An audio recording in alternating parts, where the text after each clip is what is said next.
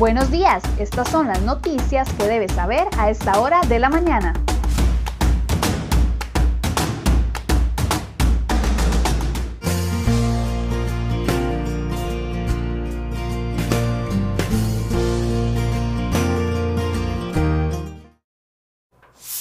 Muy buenos días, viernes 20 de noviembre, llegamos ya al final de esta semana. Muchas gracias por mantenerse informado con CR Noticias. Iniciamos de inmediato con las informaciones que hemos preparado para el día de hoy.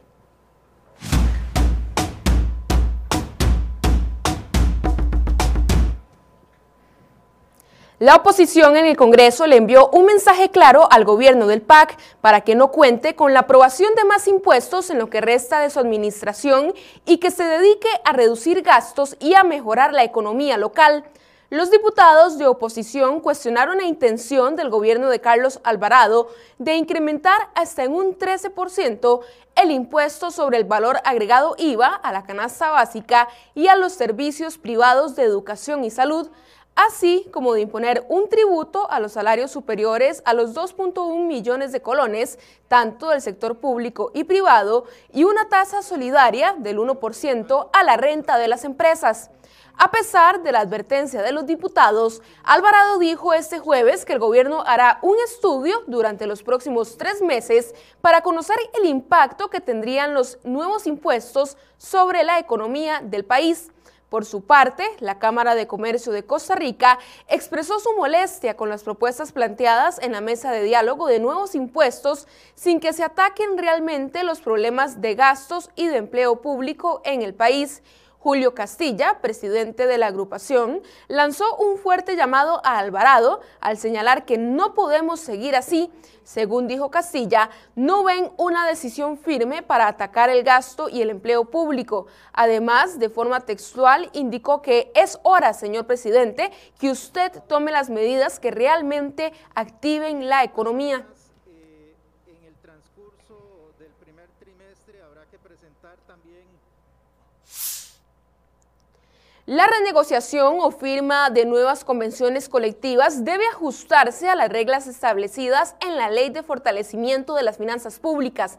Esta ley, aprobada en 2018, pone topes a algunos gastos de pluses y beneficios para el sector público y debe cumplirse al pie de la letra. Así lo advirtió la Contraloría General de la República al Poder Ejecutivo tras la reciente firma de la Convención Colectiva del MEP, que está en proceso de homologación en el Ministerio de Trabajo. Esta convención ha sido cuestionada por parte de expertos laboralistas porque aseguran que aumenta el gasto y la cantidad de empleados en educación. La carta fue enviada a Yanina Dinarte, ministra de Trabajo, ya que esa institución es la encargada de homologar o dar el visto bueno a las convenciones colectivas. La advertencia hace énfasis en la necesidad y obligación de que el trámite de confirmación de los pactos que las instituciones públicas firman de los sindicatos, el Ministerio verifique que los beneficios se ajusten a la legalidad. La unidad especializada de cibercrimen del Ministerio Público investiga, junto al OIJ, posibles trazas de dinero dentro de cuentas en el exterior a las que entran y salen importantes sumas de dinero ilegal. Este dinero se sospecha que es producto de estafas cometidas en Costa Rica, algunas de ellas desde la cárcel La Reforma. CROI.com le consultó a la fiscala general Emilia Navas e indicó que no daría mayor información. Sin embargo, Navas reconoció que los giros de dinero en el orden internacional corresponden a estrategias que usan los grupos para poder legitimar esos capitales obtenidos de forma ilegal. Además, el Ministerio Público reconoció que es cada vez más frecuente encontrar durante los procesos de investigación la presencia de funcionarios públicos dentro de las agrupaciones criminales. La fiscala general señaló que es un grupo de los elementos que permite a las redes estafar, acceder a diferentes tipos de información para perpetrar los atacos, además de la cultura de confianza del costarricense.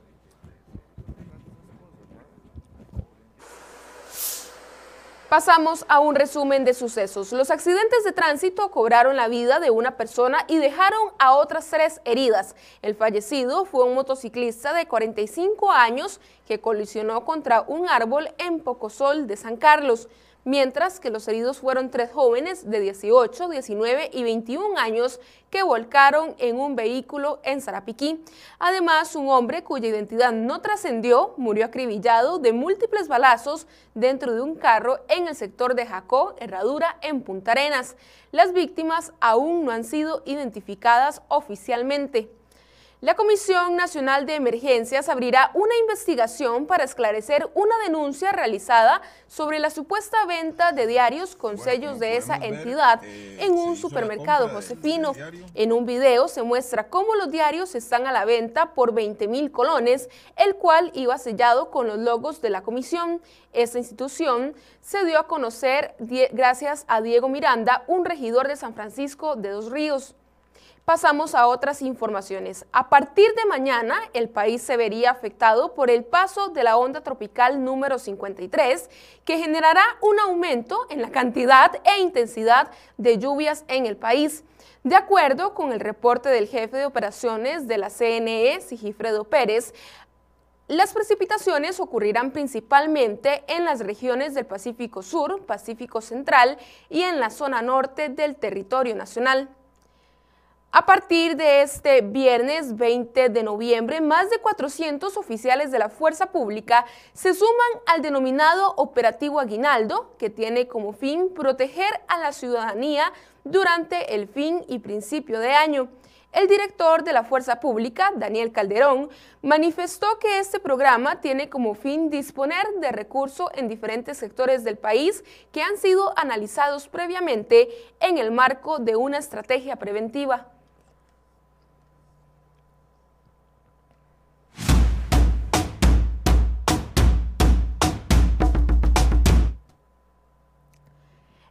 Puente de la amistad de Taiwán sobre el río Tempisque y la estructura ubicada en las cercanías de la represa de Cachí, en Paraíso de Cartago, son ejemplos del mal estado de cientos de puentes en el país. Los análisis realizados por el CONAVI indican que existen aproximadamente 500 puentes que requieren alguna intervención urgente, pero las arcas estatales no cuentan con los 300 millones de dólares que se requieren. Entre 2018 y 2020, esa institución, adscrita al Ministerio de Obras Públicas y Transportes, negoció la obtención de un financiamiento con el Banco Centroamericano de Integración Económica para intervenir las estructuras. Sin embargo, los técnicos del CONAVI no lograron ponerse de acuerdo con los funcionarios del Ministerio de Planificación y Política Económica Mideplan. El Mideplan gestiona el Plan Nacional de Desarrollo, el cual tiene de fondo la temática de infraestructura y por eso debe participar activamente en este tipo de gestiones. Según Mario Rodríguez, director del CONAVI, el BCIE había aprobado preliminarmente los trámites del crédito, pues para esta institución era muy urgente, pero los técnicos no lograron llegar a un acuerdo con el Mideplan.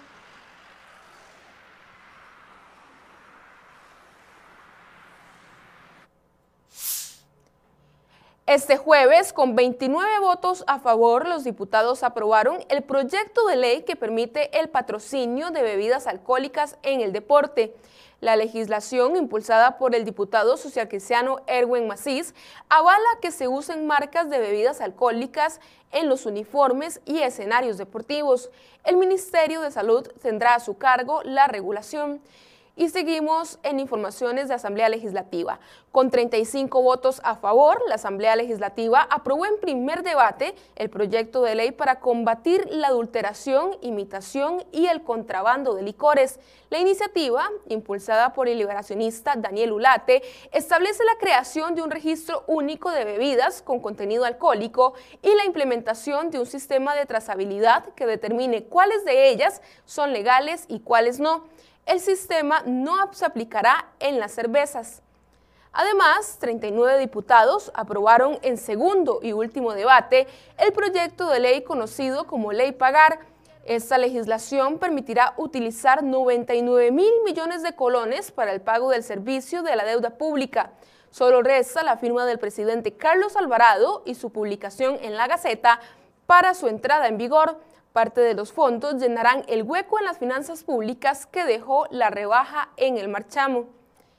Aunque no lo rechazan de plano, los cooperativistas recibieron con sospechas y temores la política pública para la economía social solidaria que promulgó este miércoles el presidente de la República, Carlos Alvarado. Según el presidente del Consejo Nacional de Cooperativas, Giovanni Villalobos, el malestar nace de la influencia que pudo haber tenido el exdiputado del PAC y líder cooperativista Víctor Morales Zapata. Pero que no existan esas sombras, que no existan esos... esos... Diputados de la Asamblea Legislativa señalan al Instituto Costarricense de Acueductos y Alcantarillados AIA por cómo trata a la prensa y por la manera en que intenta manejar la información pública en medio de la crisis que atraviesa. Un reciente informe de la Auditoría Interna recomienda a las autoridades de la AIA hacer una advertencia a la ARECEP sobre los efectos que generan las declaraciones que da a la prensa sobre los problemas de la institución. La diputada liberacionista Yoleni León dijo que es una falta de todo que la auditoría de la IA recomiende a su junta directiva hacer una advertencia a la ARECEP sobre las declaraciones que le dan a los periodistas. Además, en medio de la crisis interna, renunció otro de los integrantes de la comisión que estudia cómo reestructurar la institución. Se trata del subgerente de Ambiente, Investigación y Desarrollo de la IA, Florentino Fernández, según supo la Junta Directiva de la IA el pasado 2 de noviembre. Fernández renuncia poco después de que lo hizo Yolanda Cuña, una de las directivas que también integraba esta comisión, pero que decidió dejar el puesto porque dijo dentro del proceso que habían personas con intereses personales.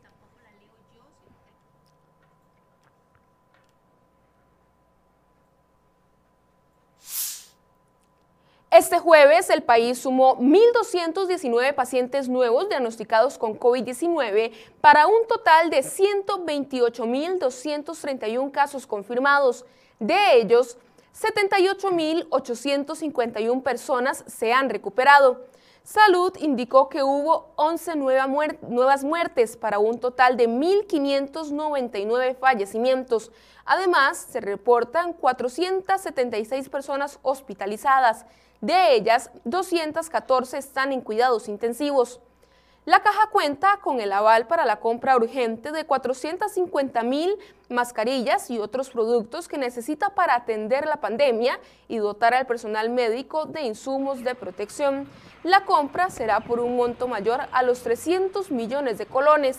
La autorización la recibió el pasado miércoles por parte de la Contraloría General de la República tras una solicitud enviada el pasado 16 de noviembre. Y seguimos con informaciones relacionadas a salud. El procedimiento que siguió la caja para la fallida adquisición de 12 millones de mascarillas para personal médico que atiende a pacientes con COVID-19 fue atípico. Así lo confirmó este jueves Joana Quirós, asistente del subárea de insumos médicos de la caja, a los diputados de la Comisión de Control de Ingreso y Gasto Público. Además, María Díaz, asesora legal de la Gerencia de Logística de la Caja, exigió este jueves a Miren Martínez, una de las implicadas en la cuestionada compra de mascarillas quirúrgicas, que pague las multas por incumplir con la entrega del producto.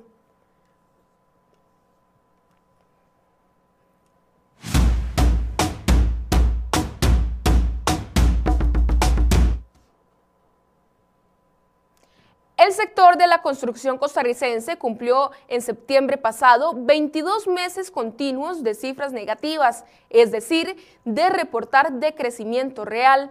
La cifra se refleja en el indicador de actividad económica reportada en el informe mensual de coyuntura económica revelado este jueves por el Banco Central, el cual recopila el crecimiento de todos los sectores. La primera cifra negativa la obtuvo el sector en diciembre de 2018, aunque desde prácticamente mitad de año venía mostrando un menor dinamismo con tasas de crecimiento menores a las de los mismos meses de 2017. en junio de 2019 tocaron fondo con un decrecimiento del menos 19%. Para la segunda parte del año parecían caminado a la recuperación, aunque moviéndose en cifras negativas y tras alcanzar su mejor nivel a mitad de ese año con un menos 4.6. En este momento se retomó la tendencia a empeorar. En septiembre pasado, el sector reportó una caída económica del menos 13.5%. Esto quiere decir que reportó un dinamismo con un 13% peor que el del 2019.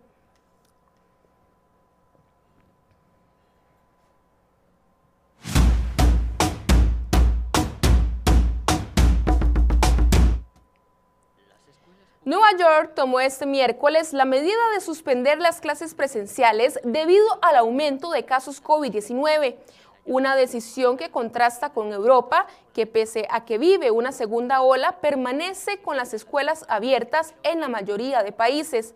Angela Merkel, canciller de Alemania, dijo que se han demostrado las dramáticas consecuencias sociales que se producen cuando los chicos no van a la escuela, anunciando que las clases continúan en su país. Entre las diferentes decisiones que toman los países, la Organización Mundial de la Salud OMS defendió este jueves la necesidad de mantener abiertas las escuelas durante la pandemia del coronavirus. La OMS cree que debemos asegurar la enseñanza para nuestros hijos y también resaltó que los niños y adolescentes no son los impulsores principales del contagio y que el cierre de las escuelas no es efectivo.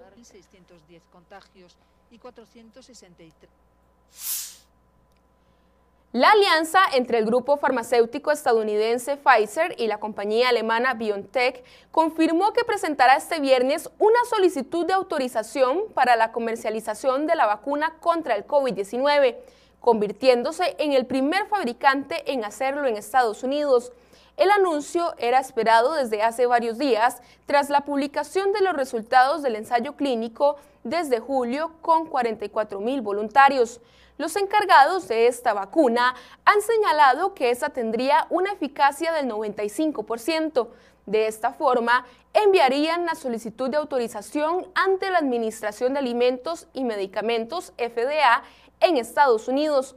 La FDA no ha informado cuánto tiempo necesitaría para examinar los datos, pero el gobierno estadounidense se prepara para que la luz verde para la vacuna llegue en la primera quincena de diciembre.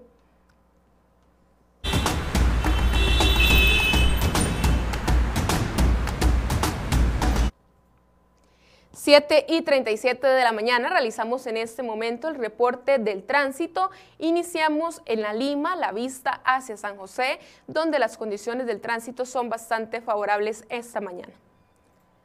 Y continuamos ahora en el sector del Alto de las Palomas, la vista hacia hacia Santa Ana, donde también vemos un tráfico bastante fluido esta mañana. Continuamos en la rotonda de San Sebastián, donde observamos un poco más de carros en esta zona, pero no se reportan presas de mayor importancia. Y finalizamos en Desamparado, cerca del cementerio, donde aquí sí vemos un poco más lento el tránsito, pero todavía nada de qué preocuparse.